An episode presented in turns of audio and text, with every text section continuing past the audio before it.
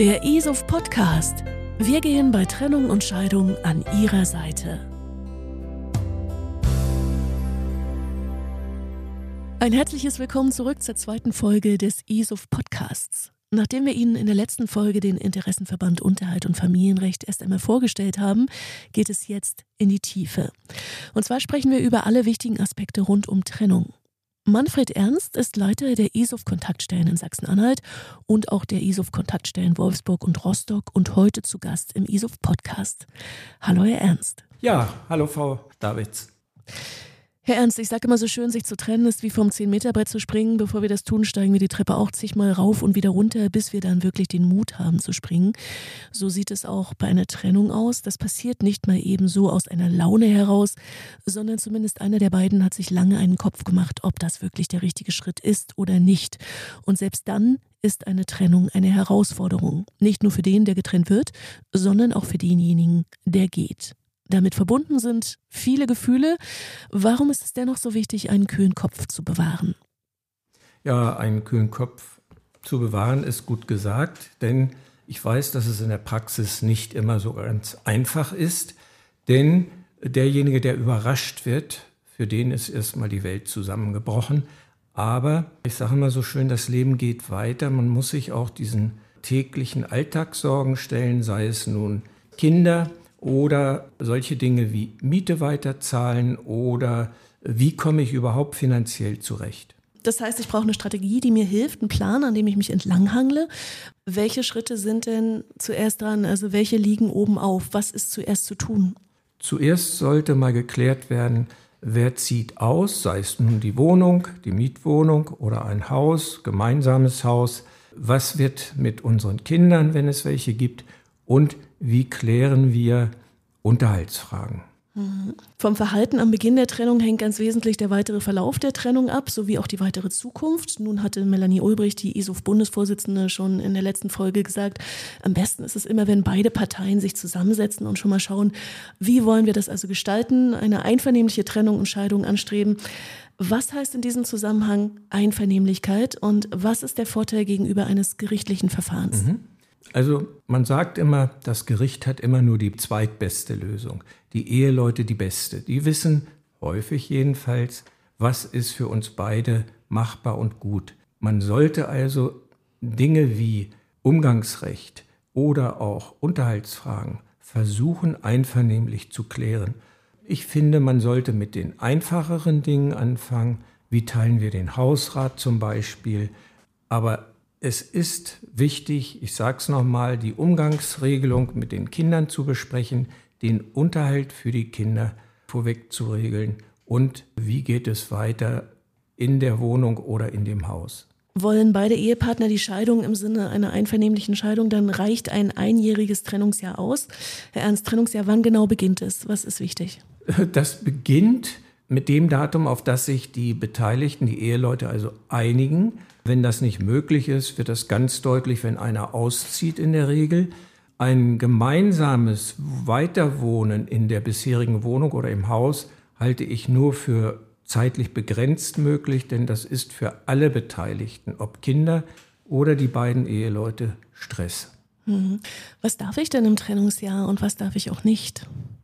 Im Trennungsjahr darf ich zum Beispiel, wenn ich aus der gemeinsamen Wohnung ausgezogen bin, sechs Monate lang noch diese Wohnung betreten, allerdings nicht in Abwesenheit des anderen Ehepartners und auch natürlich nur mit Absprache. Mhm. Äh, der Hintergrund ist, man hat vielleicht noch die einen oder anderen äh, Gegenstände mitzunehmen, rauszunehmen, weil man nicht gleich alles auf einmal mitbekommt oder die Wohnung zu klein ist, die man neu hat aber nach sechs Monaten ist eine Rückkehr nicht möglich. Und, das möchte ich noch ergänzen, es ist nicht erlaubt, zum Beispiel das Wohnungsschloss auszutauschen in den sechs Monaten. Mhm. Nun ist es ja für einige nicht möglich, sofort in die eigene Wohnung zu ziehen. Wie lebt es sich getrennt in derselben Wohnung? Was ist da wichtig? Wichtig ist, so sieht es der Gesetzgeber, dass man räumlich getrennt schläft und auch wirtschaftet. Heißt, jeder kauft seine Lebensmittel für sich selber ein, einer dann für die Kinder mit, wenn welche da sind. Und die Mahlzeiten werden getrennt zubereitet und auch eingenommen. Also viele Dinge, die in der Praxis kaum umsetzbar sind. Nun kenne ich ein Pärchen, die machen Folgendes. Die haben sich getrennt, die wohnen untereinander, also in zwei verschiedenen Wohnungen. Sie hat keine Waschmaschine, wäscht ihre Wäsche oben bei ihm. Sein Geschirrspüler ist wiederum kaputt und das Geschirr wandert in ihre Spülmaschine. Wie würden Sie das beurteilen? Meine Meinung ist zwar nicht maßgeblich, aber ich rate von solchen Dingen ab.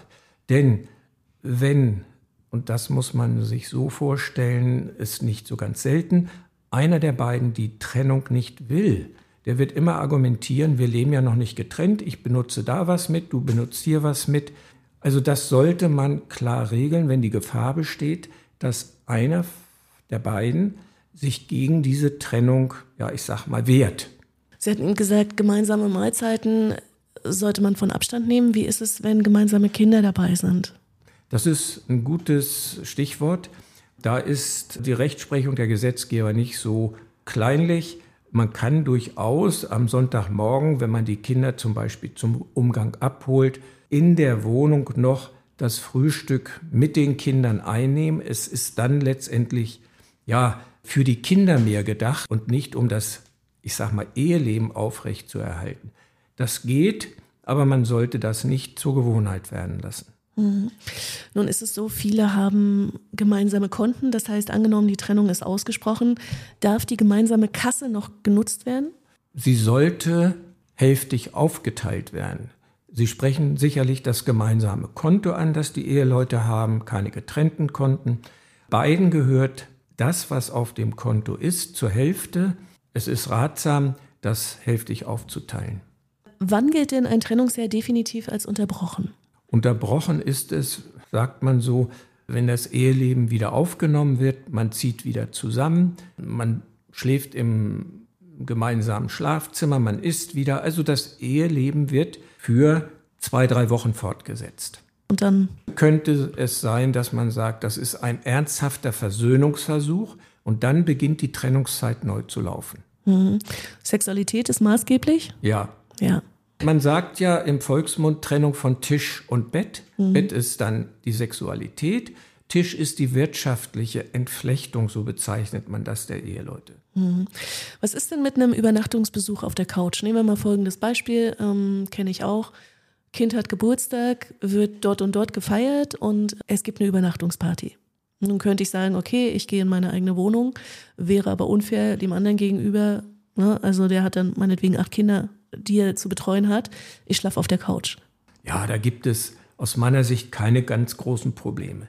Die Probleme gibt es nur dann, äh, wenn die Eheleute sich darüber dann hinterher mal streiten, wegen des äh, Trennungszeitpunkts. Aber sie können alles, ich sage mal fast alles machen, solange zwischen den noch Eheleuten da keine Probleme entstehen. Mhm. Wenn es darum geht, die Trennung einvernehmlich zu klären, dann kommt eine Scheidungsfolgenvereinbarung ins Spiel. Was genau regelt die? Die regelt die Dinge, auf die sich die Eheleute geeinigt haben und die man auch schriftlich wirklich fixieren sollte, damit hinterher kein Streit darüber entsteht. Ich nenne mal als Beispiel eine Umgangsregelung für die Kinder oder die Höhe des Trennungsunterhalts oder die Höhe des äh, Vermögens, die Aufteilung des Vermögens. Mhm. Wo kriege ich sowas her? Das muss beim Notar protokolliert werden. Nur dann hat es auch rechtliche Wirkung. Der Notar formuliert das individuell, denn die Scheidungsfolgenvereinbarung kann ja auch andere Dinge regeln. Ich sage mal ein Stichwort Aufteilung der Rentenanwartschaften. Mhm. Äh, das alles sind Dinge, die sollte man tatsächlich beim Notar äh, beurkunden lassen, damit es hinterher keinen Streit gibt. Mhm. Wenn wir von einer nicht einvernehmlichen Trennung sprechen und ein Partner meinetwegen die Scheidung verweigert, inwiefern kann das die Trennungszeit erhöhen? Es kann die Trennung maximal bis auf drei Jahre erhöhen, so steht es immer noch im bürgerlichen Gesetzbuch, aber die Praxis sieht etwas anders aus. Wenn das Trennungsjahr abgelaufen ist, kann einer der Ehepartner die Scheidung beantragen. Er muss dabei über seinen Anwalt, es besteht Anwaltszwang, das Datum des Trennungszeitpunkts mit angeben, damit das Gericht das weiß, wann war die Trennung. Aha, ein Jahr Trennung ist abgelaufen.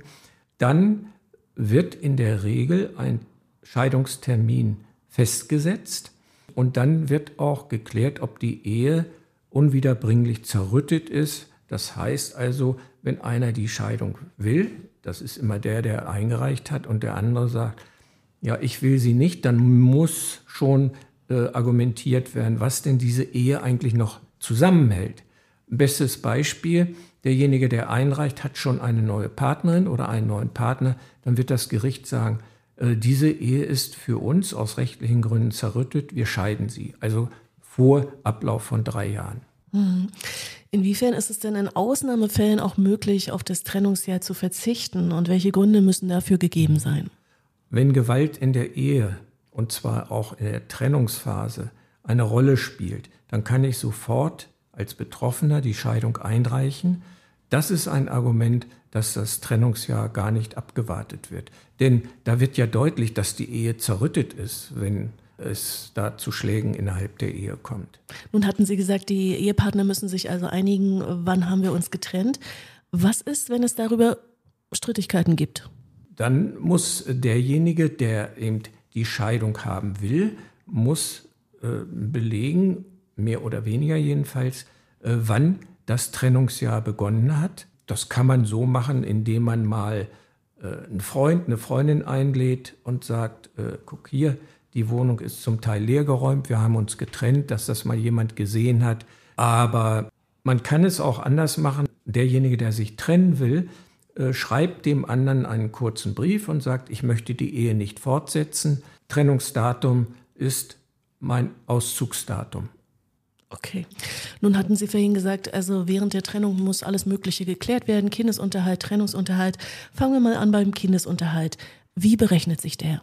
Das Wie und das Wo möchte ich gerne kurz erläutern. Das Wie heißt, äh, derjenige, der Unterhalt zahlen muss, ist verpflichtet, dem, der Unterhalt haben möchte für die Kinder, Einkommensnachweise vorzulegen, und zwar bei Nicht-Selbstständigen für die letzten zwölf Monate, wenn der Unterhaltsverpflichtete selbstständig ist für die letzten drei Jahre. Und die Berechnung kann dann für den, der Kindesunterhalt haben möchte, das Jugendamt kostenlos für denjenigen auch durchführen.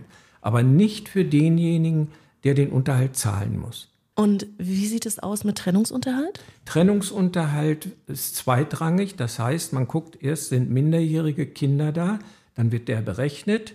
Wenn der berechnet wurde, dann kann ich in die nächste Phase gehen, den Trennungsunterhalt in der Höhe festzulegen. Denn derjenige, der den Unterhalt zahlen muss, darf den Kindesunterhalt von seinem Einkommen abziehen. Ah, Der Kindesunterhalt verringert also die Höhe des Einkommens des zum Trennungsunterhalt Verpflichteten. Es gibt beim Trennungsunterhalt auch noch ein paar andere Kriterien, zum Beispiel gemeinsame Kredite. Wer bezahlt die? Wenn ich als Unterhaltsverpflichteter noch für das Haus äh, eine Kreditzahlung zu leisten habe, dann darf ich auch diesen Kredit abziehen. Also Unterhalt zum Beispiel oder auch Zugewinnausgleich da gibt es so einen Grundsatz. Wer was haben will, muss das beantragen oder, oder fordern. Da passiert nichts von alleine. Nun hatten Sie gesagt, ich muss also Einkommensnachweise vorlegen, in der Regel wahrscheinlich die Steuerbescheide, da steht es ja schwarz auf weiß. Was ist denn, wenn mein Gegenüber die Herausgabe der Unterlagen verweigert? Ja, das ist gar nicht so selten. Es gibt rechtlich eine Bestimmung, dass die Eheleute verpflichtet sind, sich diese Auskünfte zu geben. Wenn ich diese Auskünfte nicht kriege, bin ich letztendlich gezwungen, diese Herausgabe der Auskünfte gerichtlich zu beantragen. Dann kann es passieren, dass das Gericht demjenigen, der diese Unterlagen nicht rausgibt, sämtliche Kosten für Anwälte und Gericht demjenigen auferlegt, der den Unterhalt zahlen muss und die Unterlagen nicht herausgibt. In der Trennungszeit geht es ja auch darum, gerade wenn gemeinsame Kinder mit dabei sind, dass man sich festlegen muss, okay, welches Betreuungsmodell wollen wir denn leben? Können Sie kurz skizzieren, was möglich ist? Ja, in der Vergangenheit war sehr häufig das sogenannte Residenzmodell, das heißt, das Kind lebt bei einem Elternteil überwiegend und der andere Elternteil, in der Regel war das dann der Vater, hat dann alle zwei Wochen das Kind zum Umgang. Davon ist man in den letzten Jahren deutlich abgewichen.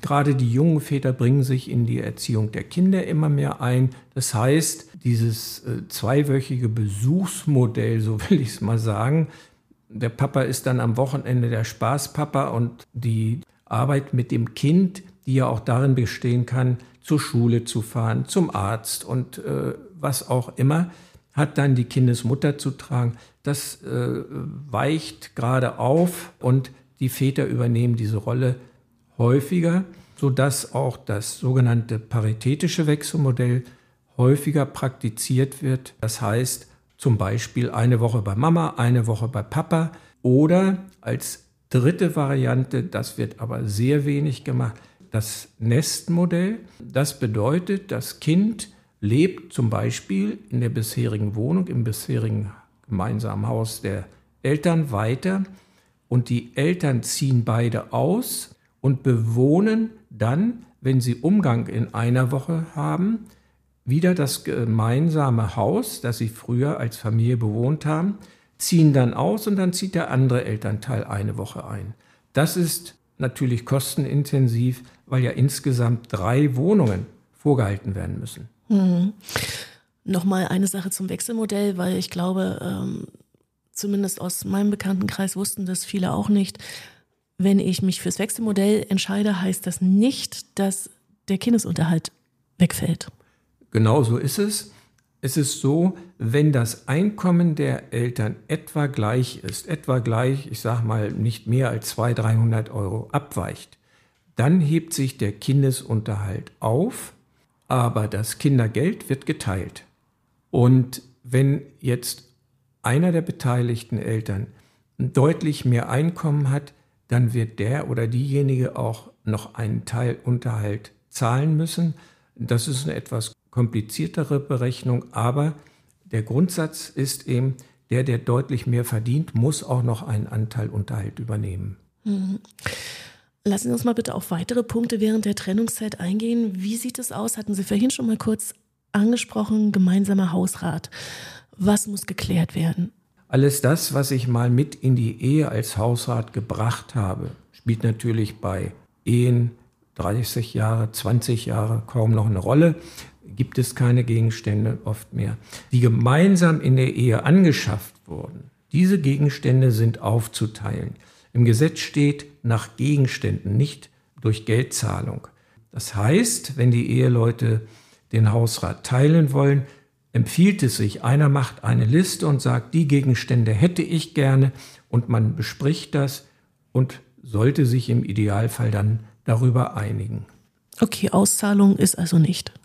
Auszahlung nur dann, wenn einer, der alles zum Beispiel behalten möchte an Mobiliar, sagt, du, ich gebe dir eine einmalige Zahlung, bist du damit einverstanden? 3000 Euro kann man machen, wenn beide einig sind.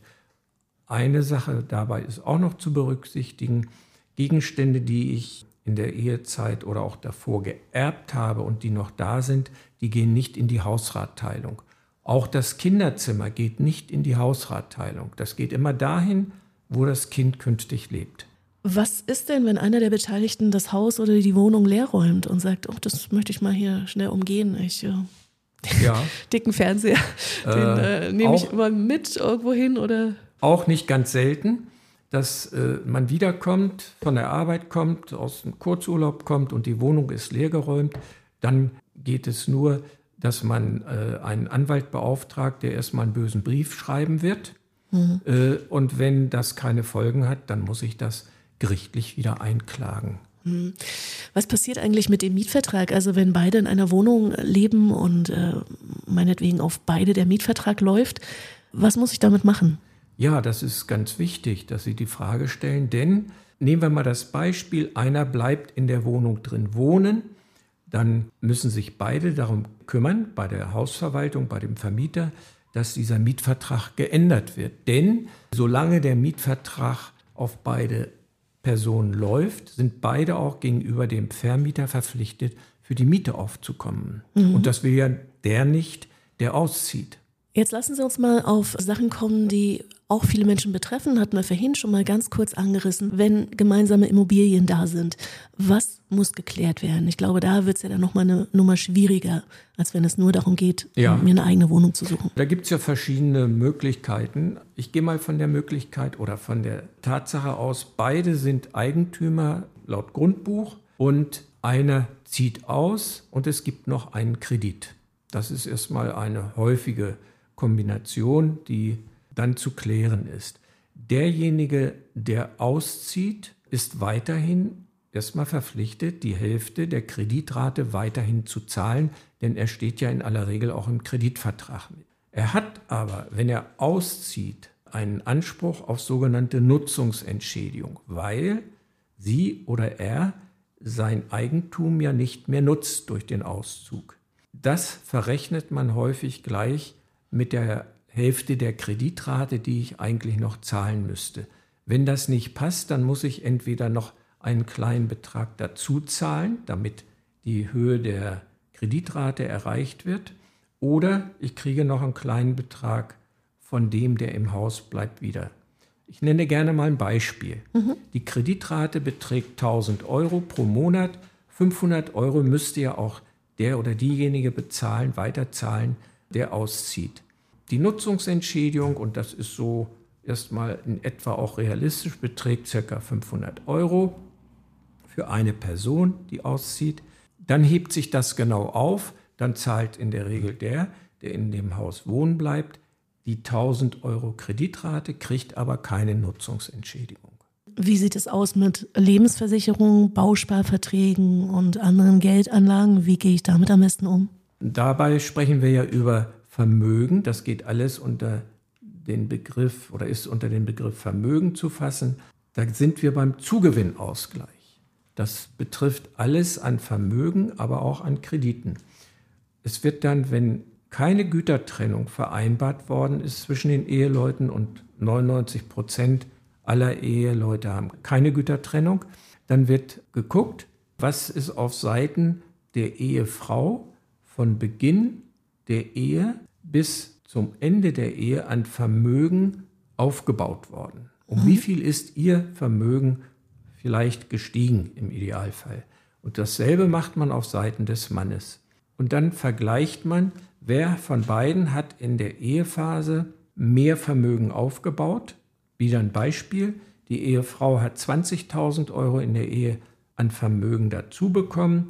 Der Mann hat 40.000 Euro dazu bekommen sind 60.000 Euro zusammen. Man teilt durch zwei, zwei Personen, sind 30.000.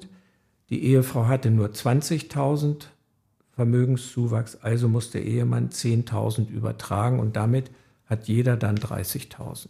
Mhm. Wie sieht es denn damit aus, wenn jemand meinetwegen Geld beiseite geschafft hat? Mhm. Wenn das in der Zeit bis zum Einreichen der Scheidung erfolgt, denn das ist alles noch Ehezeit.